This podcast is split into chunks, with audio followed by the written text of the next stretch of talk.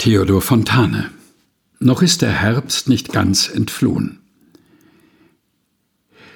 Noch ist der Herbst nicht ganz entflohen, aber als Knecht Ruprecht schon kommt der Winter hergeschritten, und alsbald aus Schnees mitten klingt des Schlittenglöckleins Ton.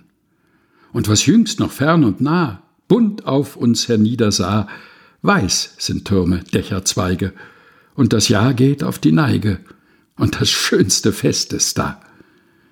Tag du der Geburt des Herrn. Heute bist du uns noch fern, aber Tannen, Engel, Fahnen lassen uns den Tag schon ahnen.